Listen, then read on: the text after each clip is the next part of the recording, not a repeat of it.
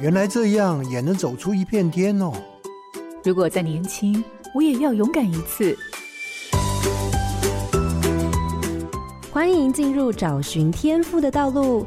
这里有故事，有方向，最重要的还有愿意陪伴、勇敢探索的你。我们一起让教育不一样。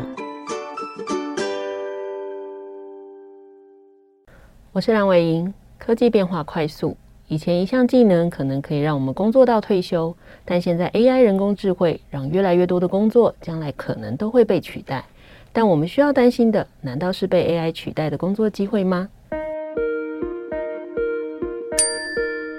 荧光焦点 AI 教育。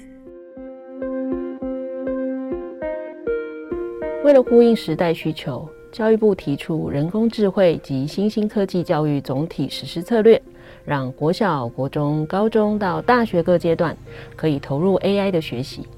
这样的学习最重要的是什么呢？政治大学应用数学系教授蔡延荣提到，AI 教育孩子不一定要有顶尖的数学能力或是写程式的能力，更应该培养的是 AI 的思维。而 AI 的思维其实是要从培养自己深入了解要解决的问题开始。如果能够问出好的问题，了解 AI 运用的范围，你也可以成为新世代重要的关键人才。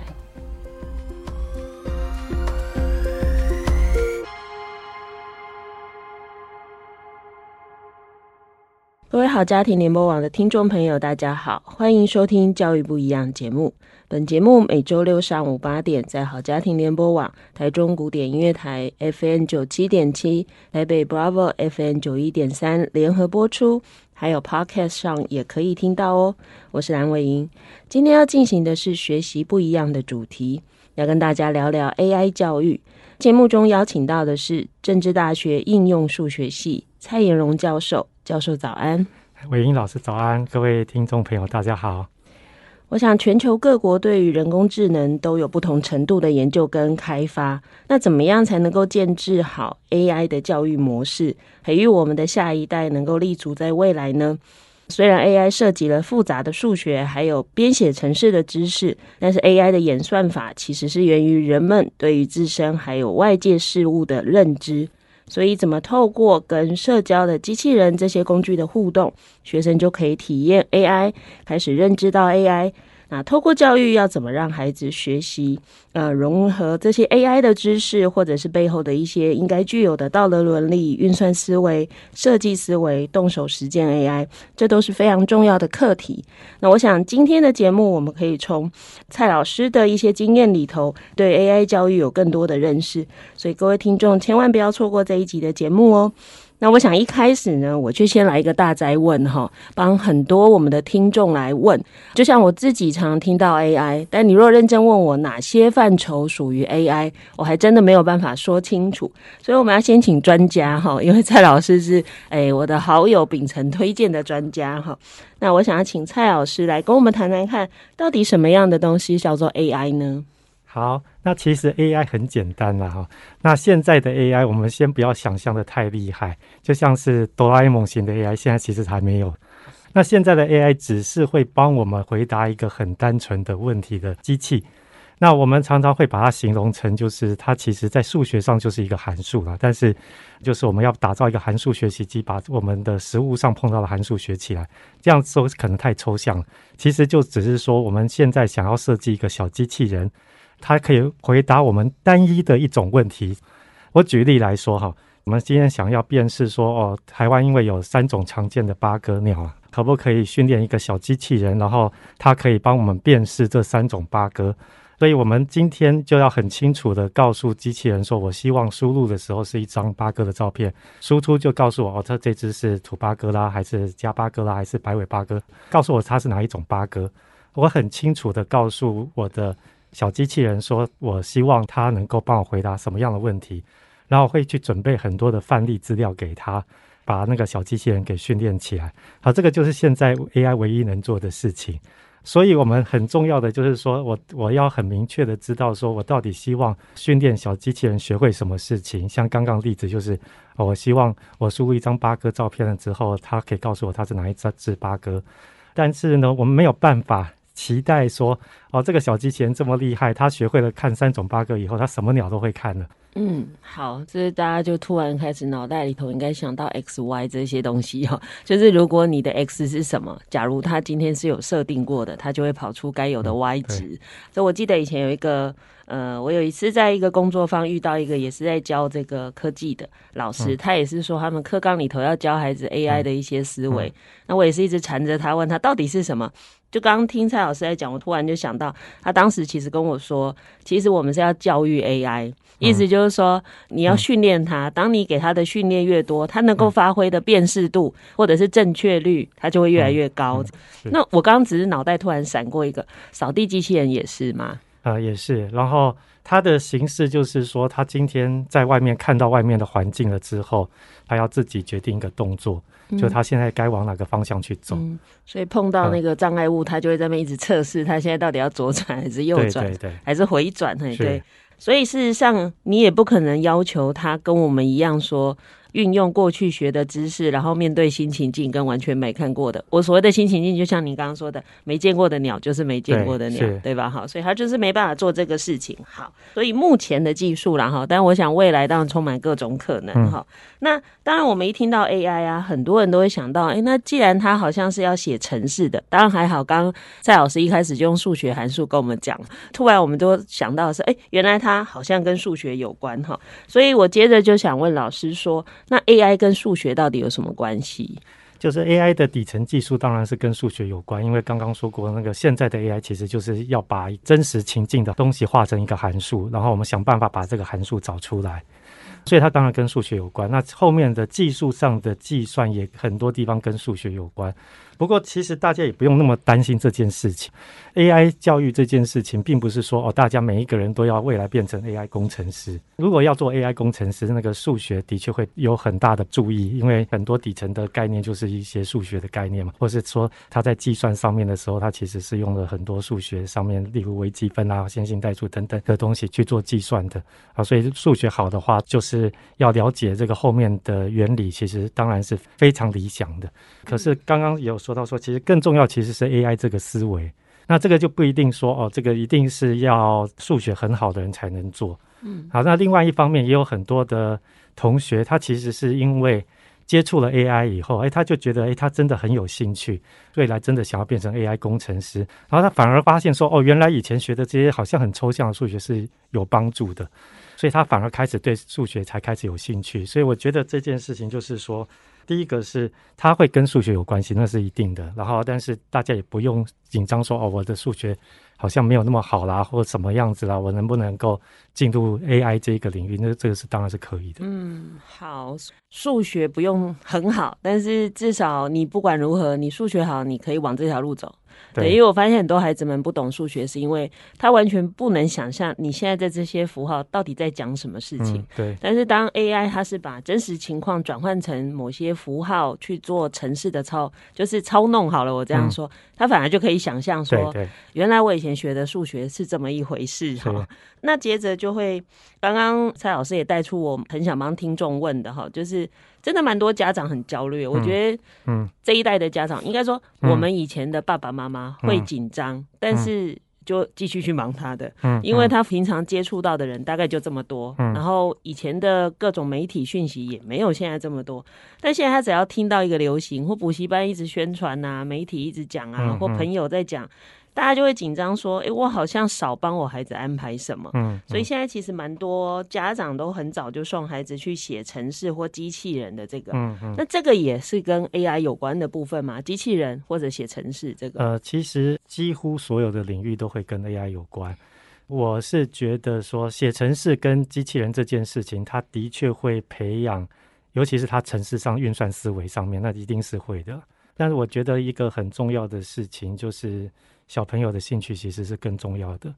如果今天带他去写程式，然后只是让他说：“诶，他去接触一下，试试看他有没有兴趣。”不要强迫他说：“哦，你这个时间你一定要把城市写好，然后什么时候考过什么什么认证，什么什么之类的。”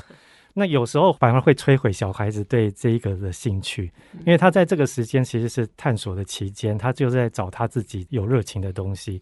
他如果对一个东西很有热情，那有一些东西他看起来跟 AI 表面上是一点关系都没有。但我们后面也会说到，其实 AI 最重要、最重要的是要问一个好问题。那那个好问题，只有在那个专业领域，对那个专业非常熟悉的人才问得出真的到位的问题，而不是一个 AI 的技术人员可以问出来的问题。那所以说，未来其实所有的领域，因为都会用到 AI，所以其实很多的领域都会跟 AI 有关系。但不是每个人都要变成 AI 工程师，但是他会变成一个很会用 AI 的人。教授讲这话，我就觉得，哎。我跟学生讲的话是对的。我常常跟学生说，你可以很会这些写程式或应用，但重点是你不知道你为了什么写程式，就是它有一个启动点。对，那厉害的人是。他很清楚他要解决问题或达到什么目的，他把他的需求告诉了 AI 工程师或写程式的人，他帮你写程式。但关键就是，如果他只是一个会写程式的人，但他坐在那里没有任何想要创造的未来的时候，对，他其实不知道他要写什么。对对。所以其实刚刚蔡老师的意思也在说的就是说，如果你知道你要解决什么问题，你也知道其实 AI 可以帮你，你至少会启动这件事情，而且你可以跟工程师说清楚你到底要的是什么。对，就是这样。对。那这个就在说我啦。其实我大一有修 Fortran 啊，是是，然后就把它遗忘在我的人生里。对，我觉得因为工学院都要学这种东西，然后我就发现，天哪，我还真是没有写城市的天分。但是我很清楚，是我有时候常跟现在常跟一些业界朋友说，我想要做到什么样的事情。嗯那你们在写这种城市的可不可以？他就会跟我说，哦，这个可以，只要怎么写。我就说 OK，我不需要知道怎么写。我有大数据可以进去，嗯，你有没有办法？嗯、就像我们现在陪很多学校或看很多老师，对，我说我如果把 data 都给你，你有没有可能跑出一个像这种模拟城市？嗯，我输入条件，你就可以告诉我这个学校什么情况，应该怎么处理？嗯嗯，他说这是有机会的哈，嗯嗯，所以我觉得其实还蛮有趣的，就是说有些人也许真的可以往这里走，但我觉得更多的就像我们刚刚提的，你有没有那个 AI 的思维？哎、欸，你你知道原来它是一个可以帮助你的方式，嗯，嗯啊，这远比每一个人都冲去学这件事重要。嗯，技术上面不一定大家都需要到说哦，真的很厉害，说哦，我真的可以自己独立把程式写出来。嗯、AI 教育，尤其是在那中小学的阶段，嗯、其实重要的是 AI 的那种思维。嗯，他知道 AI 到底可以做什么，不能做什么，然后要交给 AI 做的时候，他需要把他的问题化成什么形式。嗯这我突然想到，就是我们不一定每个人要成为音乐家，但你至少能够欣赏音乐。那刚刚蔡老师就讲到那个国中小的 AI 教育的部分，那能不能简单再谈的，就是说以你现在所知道，或者是你的想象，我们从国小、国中到高中，这个 AI 教育的内容大概会有哪一些呢？呃，其实 AI 教育就直接让同学知道什么是 AI，它可以做什么样的事情。那其实我比较会教大学要高到高中以上的。然后，那我在国中、国小的时候，其实接触很多是老师，因为我觉得只有老师才知道说，哦，现在的小朋友他可以接受什么样子的内容。那所以我们就交给老师说，哦，AI 其实是这样，它没有真的很神奇，他大概是这个样子。然后，如果要带着学生做的话，你可以在什么样的情况下可以带很多的实物的范例，要怎么样去带他们去做，倒不一定是他们要写程式，老师可能要写一点，就要示范嘛。所以说呢，重要的就是我们需要小朋友知道说，哦，AI 要能做的时候，你要很清楚告诉他你想要输入的东西是什么。然后输出的东西是什么？然后你要有办法去准备范例的资料，就是很多的范例告诉他这个，然后正确答案是这样。那小朋友就可以去想说，哦，那我在我的日常生活中呢，我还可以碰到什么样子的问题呢？我是可以去设计成 AI 可以做的问题。那我再举一个例子哈，就很多，尤其是我们大学生啊，每一次请他们想一些 AI 的专案的时候，他们就很容易想说，那我要做一个 AI 的那个发型设计师。就是今天有一个人照片进来，他就告诉他说他适合哪一种发型这样子。好，这个当然是可以做的，但是直接做的话会发现这个困难可以说困难重重。因为你看了一个人的话，我怎么知道他的发型是哪一个是适合的？那我当然可以说哦，那我就请一些专业的发型设计师来告诉我说，看到这个人的话，那个发型是什么样适合。可是因为 AI 需要大量的训练资料，他可能要请专业人帮我们标示上万笔的资料。这个时候可能我们很难找到这个专业人员愿意来帮我们坐下来帮我们去做这样的事情。那所以我们就可能要把这个问题拆解成比较小的问题，例如说，第一个，我们先用 AI 辨识说，哦，这个人你觉得他是属于呃圆形的脸，还是瓜子脸，还是什么？我就先辨识他的脸型是属于哪一类的 AI，那这样子成功几率就很高了。然后再来，也有可能说哦，你觉得说哦，男生这个发型跟女生的发型可能应该都是不一样的，所以你可能要最基本，你可能要先辨识说哦，这个应该是男性，这个是女性，或是他是比较走中性路线也可以。那就是我们先去辨识他说他大概是哪一类型的人，那就先去问这个问题，就让我们那个小机器人先去做这件事情。虽然没有直接解决我们原来的问题，但是对我们要解决我们最后的问题是有很大的帮助。嗯。这样听起来很有趣哈，不过确实啦，如果要花这么大的工程去写程式，还要收集万笔资料分析，一般来说应该要找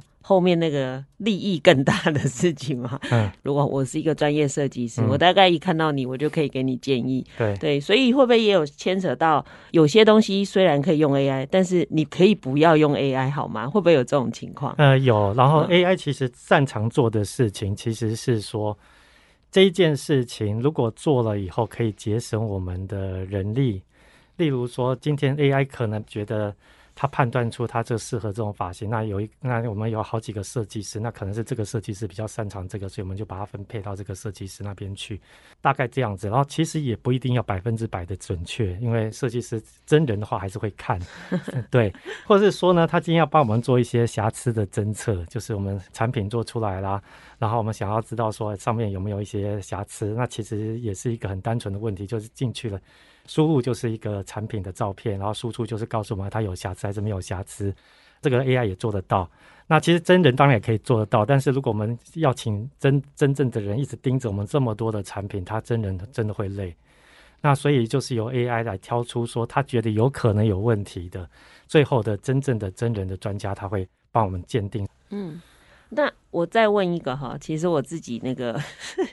追根究底好奇想问的，因为。像以前写呃写程式，比较像在写指令，比如说我先让你做什么事，啊、接着你下一件事我做什么事。但像刚刚我们讲的这个，比如说 AI，它要能够开始去模拟跟处理一些问题，大部分目前是已知结果的问题，你只是在这里头决定你现在用哪一个方式处理。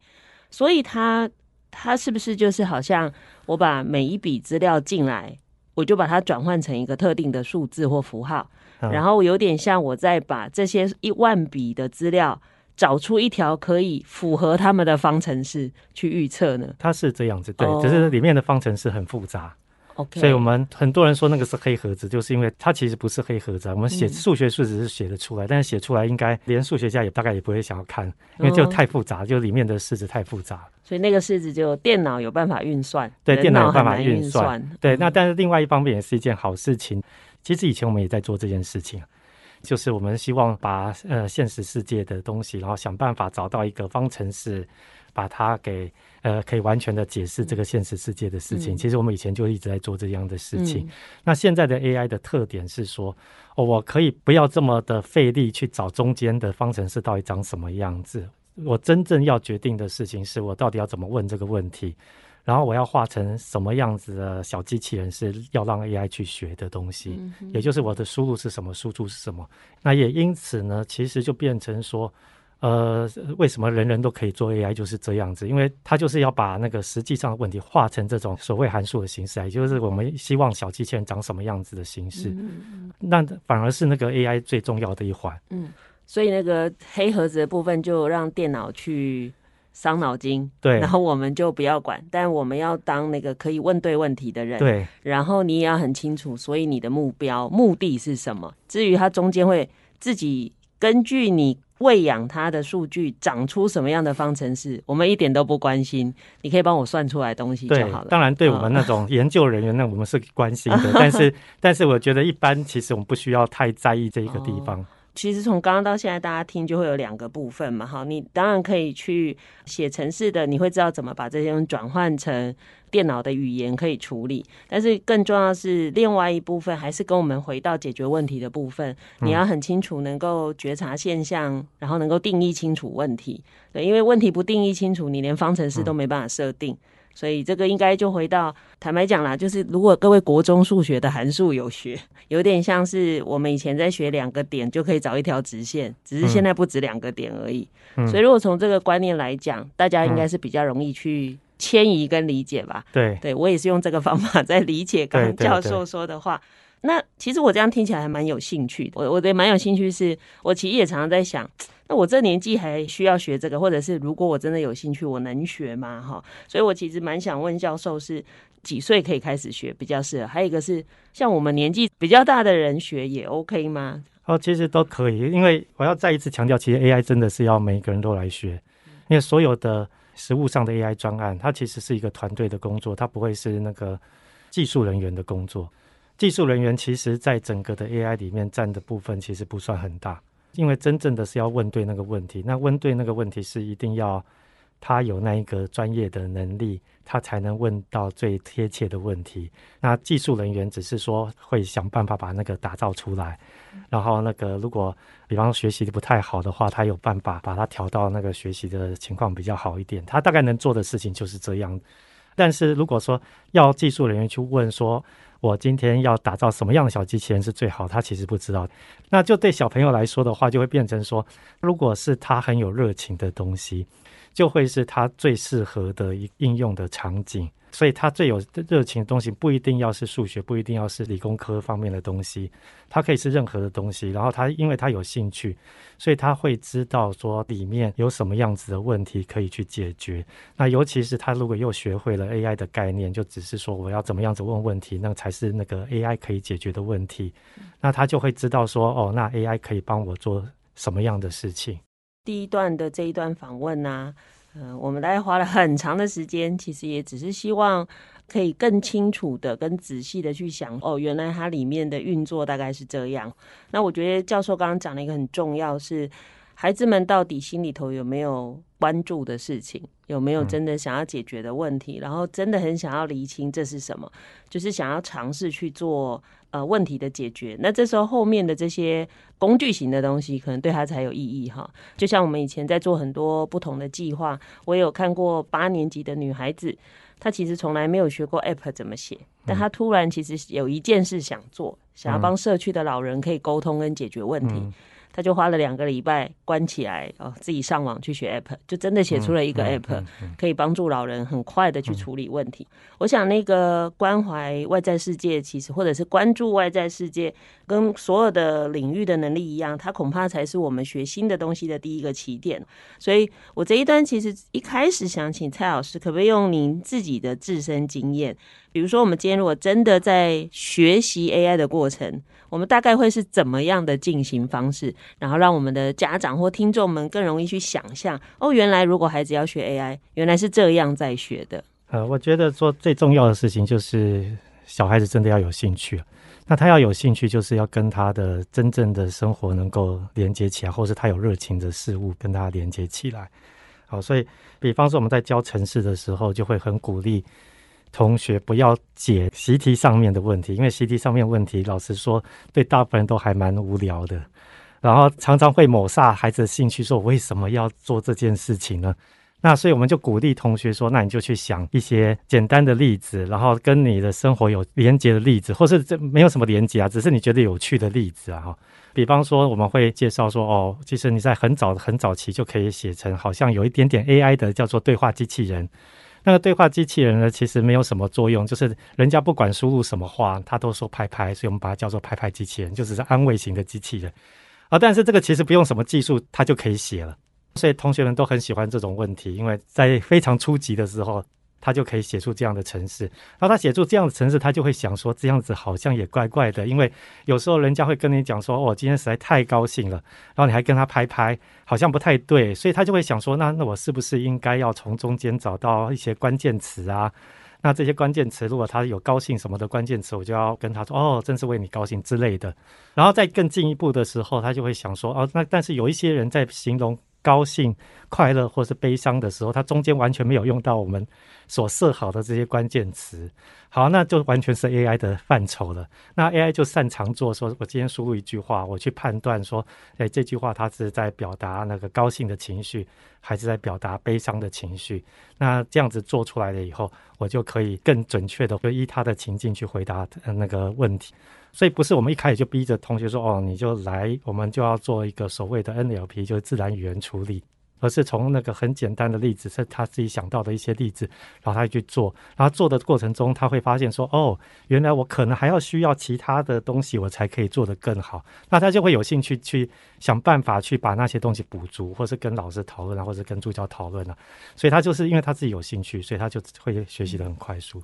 刚刚那样听起来，如果我以那个教学的结构哈，把它转移过来，就有点像是我们先让。呃，孩子们从简单的这些问题切入，开始去让他发现原来事情应该怎么想，所以先确立那个对问题的思维方式。嗯好，所以如果你什么都用拍拍，他今天明明在跟你很生气，你也拍拍；他很开心，你也拍拍；难过你也拍拍，大家就会知道你这个是罐头。嗯，你怎么会这样？嗯，哎、欸，其实我刚刚一直想到，如果我现在啊在念大学学这个，我可能会发明的就是怎么回应阿公阿妈长辈问候，或者是各种那个。嗯，因为我记得我妈妈常跟我说，她怎么传讯息给我女儿，他们就是不回，就是不打开。其实年轻人都知道不用打开可以看的方法，但阿妈不知道。啊所以阿妈就会发现都没有已读，嗯，所以阿妈就会一直收回。然后其实坦白讲，阿妈一直收回，就表示阿妈受伤了。所以我觉得，如果我今天是大学生哈，为了维持良好的家庭关系，你又不想回应，其实应该为了这件事。开发一个专门回应阿公阿妈的那个机器人，啊、是是，这应该可以改善家庭关系，跟让老人健康提升。哦、对，对，对，这个很好，这个、很好的构想。真的，因为我夹在中间，我也是深感困扰。这样，我想，哎，我的女儿，我知道她在忙什么，她就不想回你，你又一直跟我说，好，所以我两边都要讲。哎，这个其实蛮有利老人的健康哈，所以也许可以放入规划之中。好，那当然这样听起来，大家就会觉得，哎、欸，其实是蛮有趣的事情。但我们回到比较现实的，就是其实教授也偶尔还是会去国高中做一些教育的演讲或者一些互动。那我看到教授有对老师的演讲，但教授应该也有对学生的一些场次。那就你的观察，AI 教育在我们现在的国中或高中现场的实际上的实践状况如何呢？呃，就是其实很多的老师跟同学其实都还蛮有兴趣的，所以我们就也就是希望说能够多一点的机会到各个学校去跟老师或同学们分享。那我自认其实我比较适合到高中啊，因为我其实还蛮常在高中跟同学们分享的。那但是我们还还是有对国中国小的老师去分享。那我觉得很重要的事情就是说，因为呃老师自己要知道 AI 是什么，他才有办法去教。小朋友，或者他知道他要怎么样安排课程的内容，然后去教适合的那个概念给同学们知道。然后还有更重要一点是，呃，因为刚刚就说过，其实 AI 就是问一个好问题，但是不是所有的情境都是适合用 AI 来做的。有一些情境，其实我们自己会算出答案来的。像有一些同学，他就会说：“哦，我今天想要做一个。” AI 机器人是帮我们看这个人有没有过重，那但是这个人有没有过重，其实我们就算 BNI 就好了。那所以说，老师就要知道说什么样子的问题是适合变成 AI 的问题，那他就可以鼓励同学尽量天马行空去想说我要问什么样问题，我要问什么样问题。然后，但有些问题不适合画成 AI，那有一些问题是不适合直接画成 AI，需要切成很多个小的部分去问。这个就变成需要有一点点经验，所以我们希望培养的是老师知道 AI 是什么之后，他就可以带着同学们去做各种的练习。他因为他也更知道，尤其是国小跟国中的老师，他也更知道说，那小朋友用什么样的方式去讲他们会懂，然后什么样的方式可以启发他们，就开始去思考这样的问题。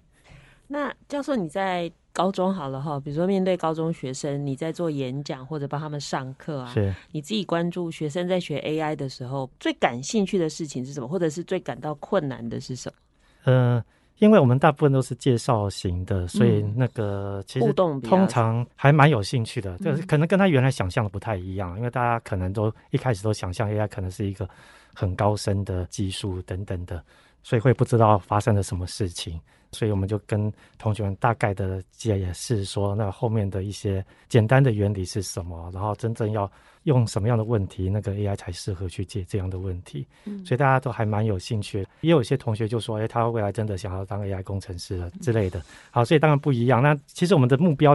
不是每一位同学都需要当 AI 工程师，但他知道说哦，AI 可以做这样的事情。那他未来的领域，任何的领域，他都会去想说，那我有兴趣的领域跟 AI 会有什么样的可能的关联性？嗯，那。接着，刚刚教授也讲到，哎，不是每一个人都要做什么。其实台湾还真的蛮容易追流行哈，蛋挞的时候追蛋挞，嗯、然后奶盖的饮料就追奶盖的饮料。我觉得，哎，这个其实好像是台湾人社会蛮常出现的，就好像 AI 其实。写城市这也很多年啦，也不是现在才这样啊。那写城市能够有找到好工作，其实也不是今天才这样。但我觉得这些年可能因为大家不断的在讲，你如果没有竞争力，你将来会被机器人取代这些，所以你就看到很多人一窝蜂的在想这些事情。那如果今天有的人真的是因为求职或为了自己的竞争力投入 AI 的这一件事情，呃，第一个，当您对这个现象的看法；第二个，就是如果今天真的有人想要为了增加他在职场的竞争力，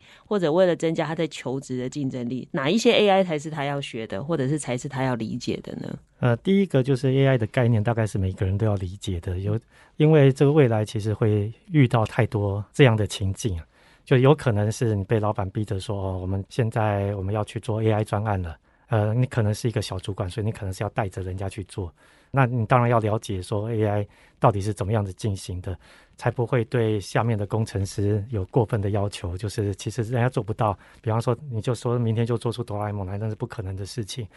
知道它是什么样子的时候，你才能指导工程师们说：哦，你今天应该要怎么样去想这个问题。我我希望把这样的小机器人给做出来。所以说，那那这个是一定是需要知道说，那就是 AI 的原理大概是什么样子才有机会。所以应该是每个人都需要有一点这个 AI 的概念。然后他今天如果是要变成 AI 工程师的话，那的确是需要去做比较扎实的训练。例如说，这个城市的模型到底怎么做出来，然后它背后的原理可能要了解得更深入一点点。那我是觉得这这件事情其实是其实是值得去尝试的。但是呢，还是老话一句，就是这这要自己有兴趣。如果你没有兴趣，那个被人家拖着走的话，那即使参加再贵的课程啊，我也就在我们台湾人工智慧学校上课。那我们其实就一直在训练，就很想要变成一个 AI 人才的人。那我们就发现说，哎，他如果他自己有兴趣的话，透过这样课程，他很容易变成那样的人才。但他如果只是说像以前这个说，哦，这个只是一个好像很热门的，就好像我们选科系一样，好，我进入一个很热门的科系。我就是被动的学习，就是我就是过我这些必修学分就好了，那基本上是没有什么帮助的。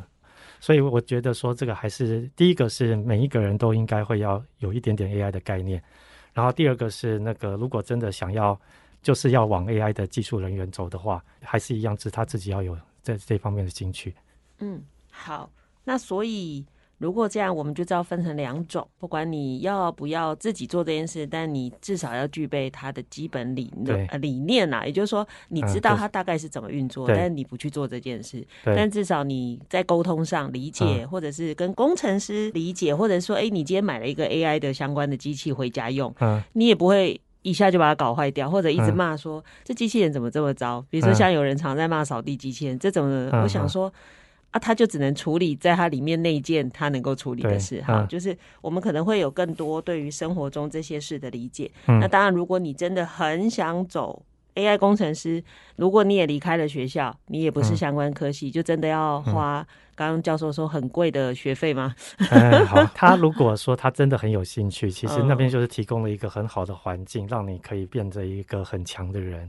但是如果说抱着心情就是哦，我就我已经修了这个课，安心哦，然后就是比较被动也没用，对对对对，其实基本上我觉得是没有什么作用的。就好像我们每个人都念完了高中，但有些事我们就还是不会，虽然我们也修到了学分。对对对，所以我觉得那个自身对这件事的兴趣跟动机，好像不管到了什么样的年纪，都还是最重要的事情。对。那当然，就回到一个是，不管是哪一种，我们在学 AI 的时候，它有没有什么特质？因为我刚刚自己从头听到尾，我反而比较没有听到数学的部分。如果就我的理解，就是诶，我对于解决问题的逻辑，就那个次序啦，处理问题的次序该是什么次序，嗯、那个思维，这是第一个我听到，好像这个很重要。那第二个我其实听到的是，嗯，如果你是 AI 工程师，是不是就不用注意外在世界，因为别人会给他指令，叫他写什么？呃，这这个是要的，因为他尤其他在某一个专业的领域工作的话，例如说。他就是在台积电啊，那些晶圆的公司工作，他他当然要知道说，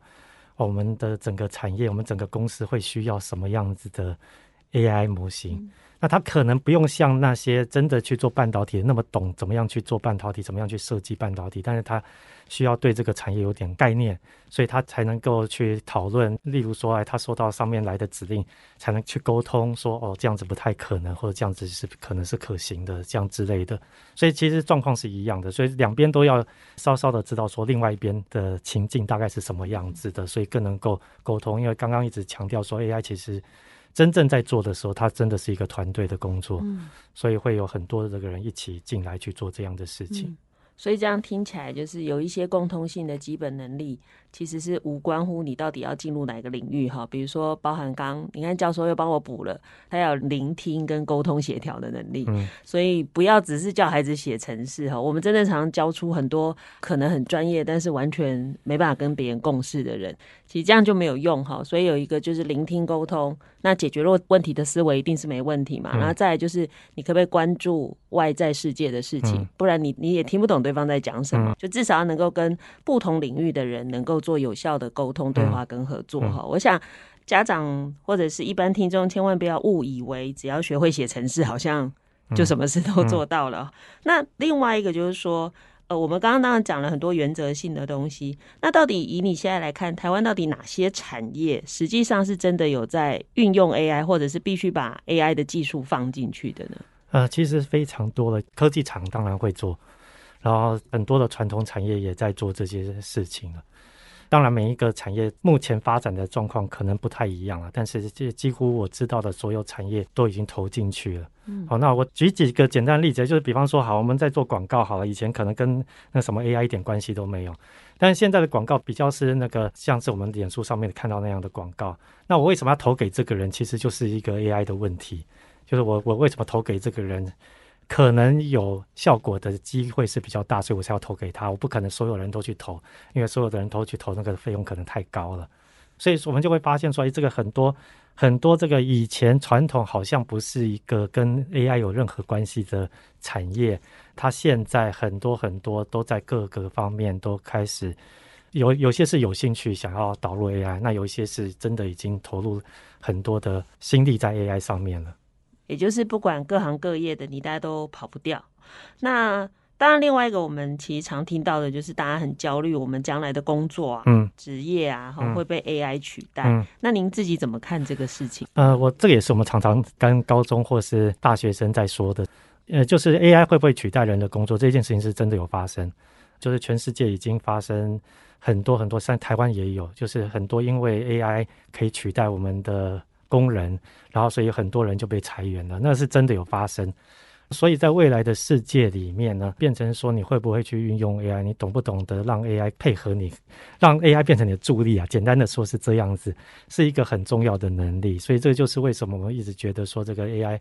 的概念是一件很重要的事情。你倒不一定说哦，你可以坐下来就把一个 AI 的模型建起来，不一定要做到这件事情，但是你要知道 AI 在做什么事情。然后你怎么样子可以让 AI 变成你的助力，而不是主力？那如果说今天很遗憾的那个能做的工作，呃，就是有很多像是比较那个重复性高的工作，那个真的很容易被 AI 取代掉。但是就是我们刚刚说的，其实比方说了，有一些客服人员好了。就是因为现在大家都在研究更厉害的客服机器人，就是更自然的客服机器人，现在还没有做得非常完美。但是我们也可以想见说，哦，未来的那个客服人员可能很多会被 AI 取代掉。但是呢，如果你是这里面顶尖的，因为最后一定还会有 AI 解决不了的问题，他一定会想办法转给真人的，所以以后的情境可能这样。所以在任何的一个领域里面，顶尖的人还是会存在的。那他最后就是可能就是带着一群 AI 在工作，就是 AI 在下面帮他工作。那他也知道 AI 会做到什么情境，然后 AI 通常不能解决的是什么样的情境，所以他就是有能力处理这个 AI 没有办法解决的问题。所以未来的世界就会变成说，哦，有这样的能力的人会是最适合，呃，等等于是说竞争力会提升很多。那我也常常鼓励大家说，其实也不用那么担心啦，原因是因为。有一些工作会消失，有一直都是很自然的，就是有一些工作因为时代的迈进，这个很多工作就是会消失啊。但是也会有很多新的工作产生出来啊，就有一些工作是我们现在甚至也没有办法想象说这个未来会有什么样的工作那。但是准备好了，就了解 AI 到底是什么样子，说不定这个工作就是你创造出来的。嗯，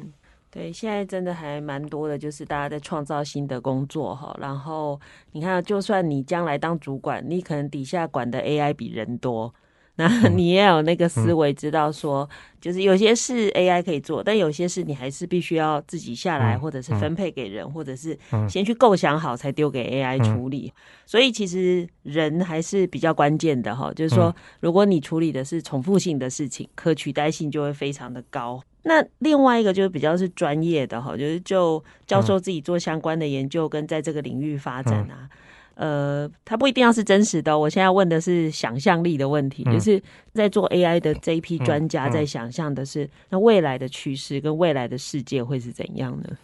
呃，现在的最大目标就是做出所谓像真人一样的 AI 啊。简单的说，就是做出哆啦 A 梦来啊。那个是我们的，嗯、呃，我们真正的目标。那个还要多久？其实没有人知道。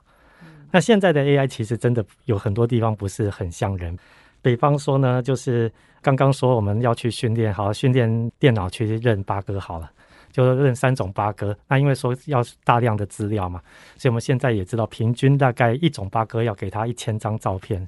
他才学得会。